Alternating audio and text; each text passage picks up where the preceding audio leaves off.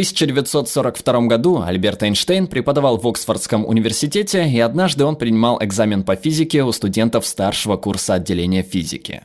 После экзамена он шел по кампусу со своим помощником, и вдруг помощник взглянул на Альберта Эйнштейна и сказал «Доктор Эйнштейн, этот экзамен, который вы только что приняли у студентов старшего курса отделения физики, разве это не тот же экзамен, что был у тех же студентов год назад?»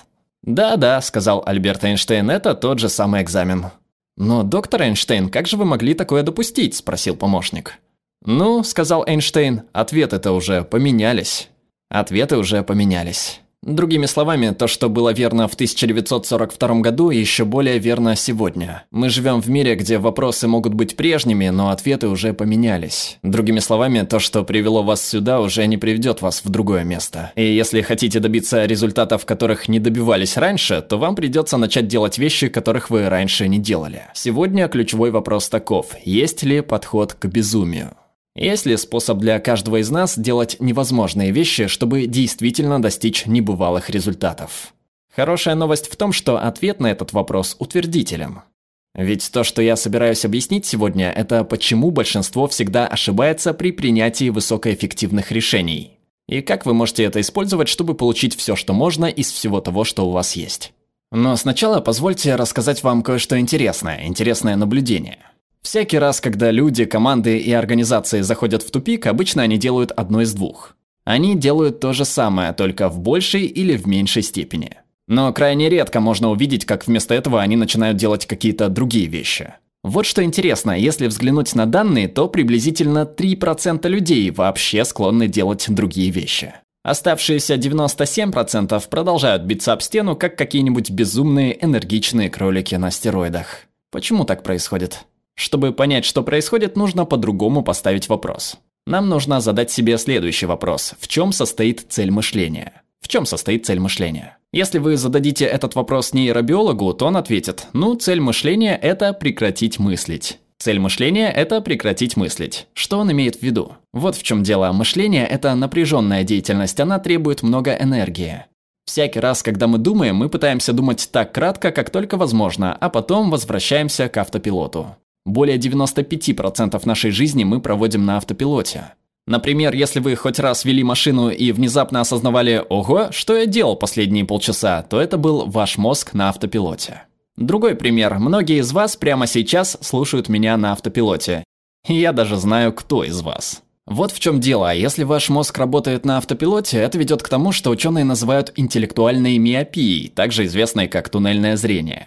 Если у вас туннельное зрение, то это уже проблема, потому что оно не дает людям адекватно оценить свою деятельность. В этом и кроется причина того, что многие люди в своей жизни ведут себя как заурядный гонщик в гонке. Он сидит в машине, смотрит в зеркало заднего вида и видит своих конкурентов, и он находится так далеко позади, что он думает, что всех обогнал. Другими словами, дамы и господа, мы склонны думать в узких рамках. И рамка для этого очень хорошая метафора. Позвольте мне нарисовать рамку.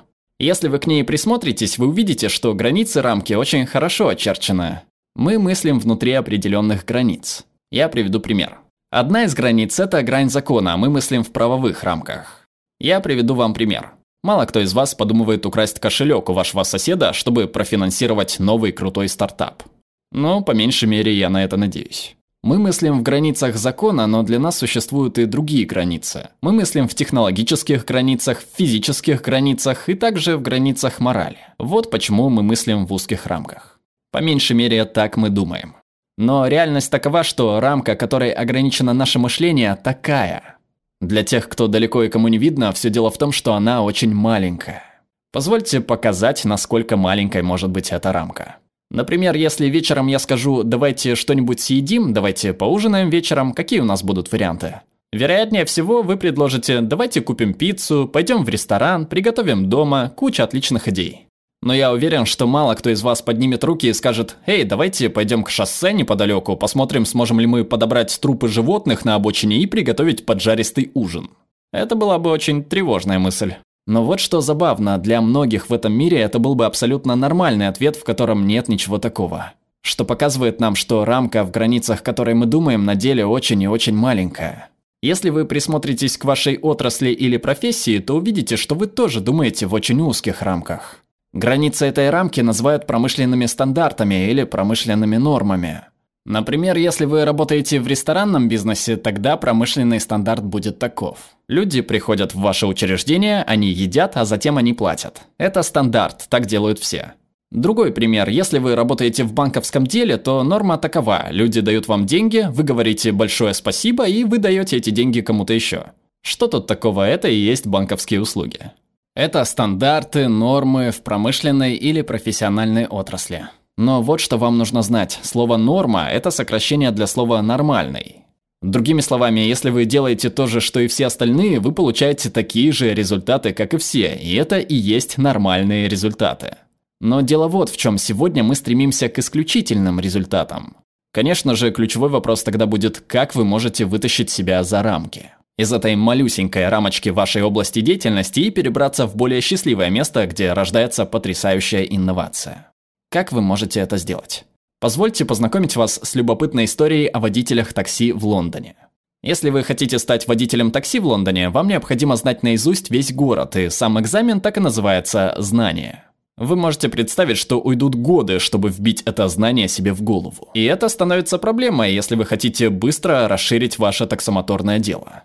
Поэтому они задались вопросом, как мы можем быстро расширить наше дело и в то же время нанимать водителей такси, ничего не знающих об устройстве Лондона. Тогда они выработали весьма оригинальное решение. Они сказали, ну тогда на деле мы создадим два вида такси.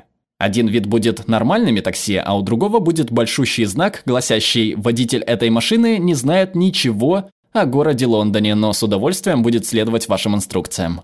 Это блестящее решение, потому что оно привлекло тех людей, которые живут в Лондоне, знают город очень хорошо и, наконец-то, наконец-то, наконец-то могут побыть главным в такси. Блестящее решение. Дамы и господа, это звучит как очень миленькая история, но в ней гораздо больше, чем открыто взгляду. Потому что мы обнаруживаем, что эти прорывные инновации, исключительные результаты получаются, когда люди наконец-то решают нарушить стандарты или нормы в их отраслевой или профессиональной области деятельности. Вы видите это снова и снова. Например, если бы у вас был мебельный бизнес, и однажды вы бы решили больше не делать сборку мебели для своих клиентов, возможно, вы превратились бы в такую компанию, как IKEA. Еще пример. Если бы у вас был компьютерный бизнес, и однажды вы бы решили больше не продавать свои компьютеры в розницу, возможно, вы оказались бы компанией под названием Dell. Дамы и господа, это все означает, что к безумию есть подход. И понимание того, что большинство всегда ошибается, когда дело касается принятия высокоэффективных решений. Наконец-то у вас есть возможность перестать исправлять вещи и вместо этого двигаться к невероятным инновациям. Дамы и господа, римский император Марк Аврелий однажды сказал, что задача жизни не в том, чтобы быть на стороне большинства, а в том, чтобы не попасть в ряды умалишенных. Если вы делаете то, что делают все остальные, то вы ничем не выделите себя и, скорее всего, застрянете на месте. Вот почему, когда доходит до высокоэффективных решений, большинство всегда ошибается. Вот что мы знаем. Мы знаем, что 3% людей способны достичь исключительных результатов. Каждый из вас может войти в эти 3%, решив с сегодняшнего дня нарушить ваши промышленные стандарты и нарушить ваши промышленные нормы.